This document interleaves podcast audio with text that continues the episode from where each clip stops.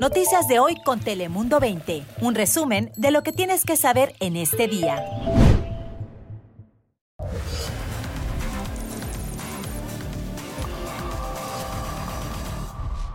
¿Qué tal? ¿Cómo estás? Te saluda Fabián Bouzas. Bienvenidos a tu espacio, a Dale Play, un espacio informativo donde en pocos minutos te traemos las noticias de California que más te interesan a ti y a tu familia. Así que comenzamos ya de inmediato, como siempre, con las cinco noticias más importantes de las últimas horas. Bienvenidos.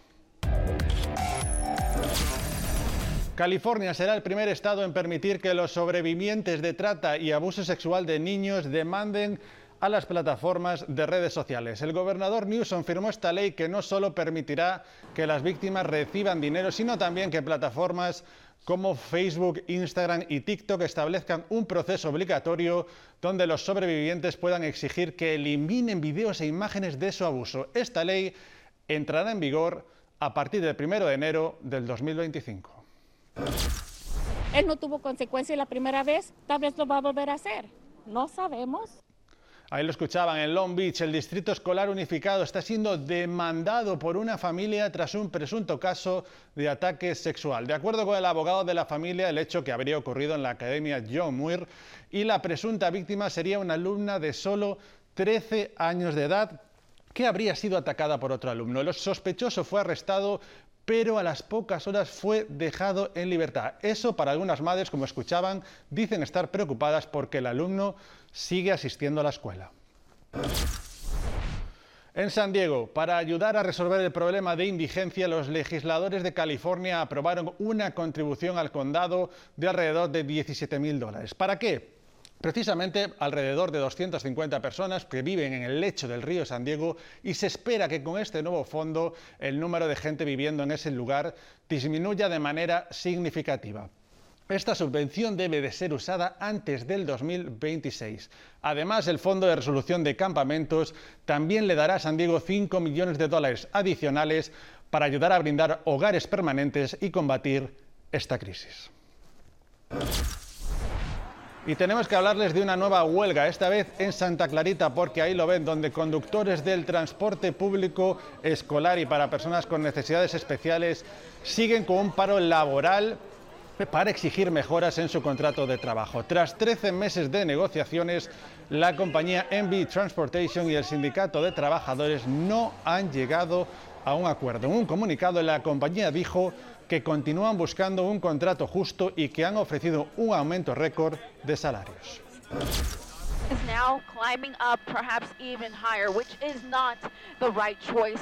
Y escucha esto, un hombre fue arrestado por después de escalar la noria del muelle de Santa Mónica. Increíble. El suceso despertó el pánico entre los que estaban allí, ya que el hombre afirmaba llevar consigo una presunta bomba. La policía de Santa Mónica evacuó la zona turística de Pacific Park y el embarcadero mientras un equipo de negociación hablaba con el sujeto, quien estuvo en la atracción por al menos dos horas hasta entregarse a las autoridades. Vamos ya con el pronóstico más acertado. Vamos con Ana Cristina Sánchez, que tenemos en las temperaturas y también que llega con el huracán Lidia. Ana Cristina, adelante.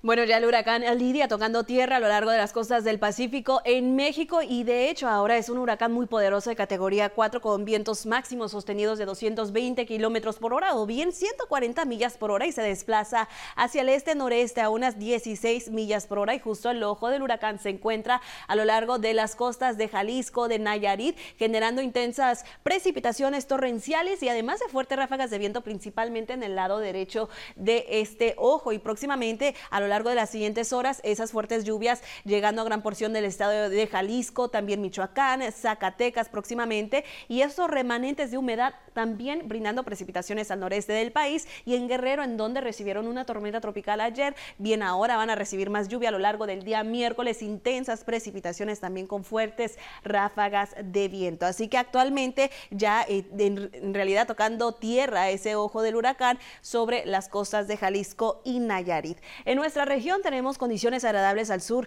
de California, mientras que al norte se avecina un frente frío que va a generar descenso en temperaturas, precipitaciones, lluvia ligera. Al sur de California hay advertencias por fuertes ráfagas de viento, principalmente en las montañas y en los desiertos, e iniciando los días con algo de nubosidad y neblina, mientras que las tardes son muy agradables con temperaturas máximas en los bajos 70 al sur de California y medio 70 al centro y norte. Regreso contigo.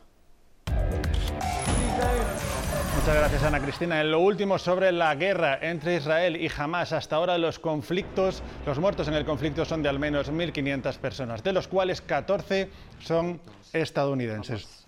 Más de 2.600 personas han resultado ya heridas y de acuerdo con funcionarios israelíes, al menos 100 civiles y soldados han sido tomados como rehenes. Estados Unidos, por su parte, comenzó ya a enviar ayuda militar a Israel. Además, Ahí lo ven, el presidente Joe Biden dio a conocer un comunicado en el que Francia, Alemania, Italia y el Reino Unido se unen a este país en apoyo a Israel. En las últimas horas se han reportado ataques de Israel a mercados, mezquitas, hospitales y escuelas en la franja de Gaza. Y precisamente una de las posibles consecuencias de este conflicto puede afectar aquí a la frontera entre California y México. Y es que las autoridades en Tijuana ya se preparan para una posible llegada de migrantes palestinos e israelíes. Nos vamos con Cintia Gómez, quien tiene más detalles precisamente desde Tijuana. Adelante, Cintia.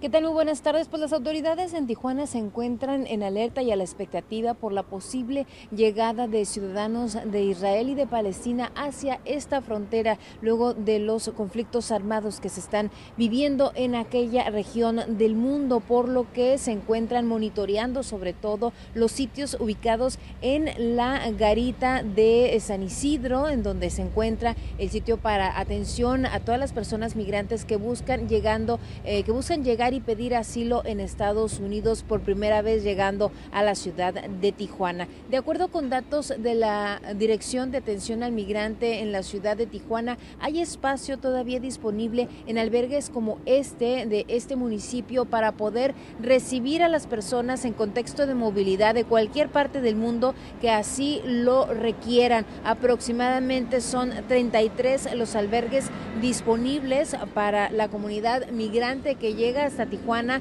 ya sea para quedarse en México o bien para cruzar en su mayoría a solicitar asilo político en Estados Unidos. Se encuentran en alerta, todavía no se ha registrado la llegada de alguna persona eh, que venga oficialmente derivado de estos conflictos armados allá en Medio Oriente, sin embargo se mantienen siempre a la expectativa. Regreso contigo Fabián, hasta aquí el reporte. Gracias, Cintia, y estaremos muy atentos a esa información sobre los migrantes. Y sabías que a partir de este martes hay nuevas legislaciones en California. Y es que esta vez el gobernador Newsom eliminó los llamados cargos basura o junk fees. Esto se refiere a los cobros extras que le hacen pagando usted cuando va a pagar hueles, vuelos, hoteles, entradas o conciertos. Esta ley prohíbe a una compañía publicar un precio y luego agregar cargos obligatorios al final. Y es que esto ahora se considera ilegal. Y desde hace años la crisis migratoria azota nuestro estado, como saben, un problema que se sigue viendo en calles y avenidas públicas de las principales ciudades de California. Por ejemplo, estos últimos días en el condado de Santa Clara, en San José, un grupo de personas tuvo que dormir al aire libre. Libertad Pedaza con el informe. El sábado, un grupo de inmigrantes fue abandonado en este vecindario al centro de San José. Entre ellos venía esta pareja, a las que llamaremos Andrea y Camila para proteger su identidad. Nos trajeron hasta acá y acá nos, nos dejaron botados, no, no dijeron ni, ni, una ayuda ni nada, sino nos montaron en un autobús y váyanse como los hijos de Dios. Dicen venían en un grupo de 12 personas, 7 adultos y 5 niños que provienen de Venezuela y Ecuador. Explican, tuvieron que dormir en las calles por al menos tres días hasta que vecinos de la zona alertaron al condado Santa Clara. El autobús este, entregó a los inmigrantes aquí en, el condado de Santa Clara, en San José. De allí eh, fueron recibidos en el centro comunitario de Washington y después de allí fueron conectados a, organizaciones eh, comunitarias que proveen servicios a inmigrantes aquí en la comunidad. Ahora estas familias fueron ubicadas en diferentes hoteles. Aunque no somos familia, pero nos creemos familia porque venimos todos luchando. Explica, los 12 se conocieron tras cruzar la frontera por El Paso, Texas. Y allí tuvieron que pedir dinero en las calles para encontrar un pasaje que los llevara a Denver. Cuando llegamos a Denver, buscamos ayuda por migración en una oficina y pues realmente nos dieron un pasaje y nos, nos, lanzaron acá a esta ciudad. Explican que desconocen exactamente qué entidad fue la que los montó en el autobús. El condado explica, sabían que esto estaba ocurriendo en otras grandes ciudades, pero este es el primer caso reportado en San José. Sí, la situación es un poco imprevista al, al, al momento y de ahí también estaremos aprendiendo cómo prepararnos para si vienen más. Al momento, Andrea y Camila solo saben que dentro de unos días se termina su tiempo en el hotel y entonces su futuro es incierto. Me gustaría ver si me, nos pudieran colaborar para un trabajo o algo así, madre, porque sinceramente pues hemos pasado hambre, madre. Antes de que nos ayudaran, pues estábamos durmiendo en la calle. En temas virales, la actriz estadounidense Angelina Jolie publicó imágenes de su último trabajo en la que interpreta a la cantante de ópera María Callas para su próxima película María. Jolie protagoniza la película del director Pablo Larraín sobre los últimos días de la cantante griega nacida en Estados Unidos en la década de 1970. El cineasta chileno dijo estar emocionado de comenzar la producción de María y que espera llevar la vida y obra de María Callas a los rincones del mundo. Hasta aquí llegó esta edición de Dale Play. Muchas gracias por habernos elegido para estar informados. Recuerda que, como siempre, nos puede ver aquí todos los días a esta misma hora y también las 24 horas del día en nuestra página web telemundo20.com. Y además, ahora también estamos en formato podcast en todas las plataformas de escucha. Yo soy Fabián Bouzas. Nos vemos mañana aquí cada día. Un saludo.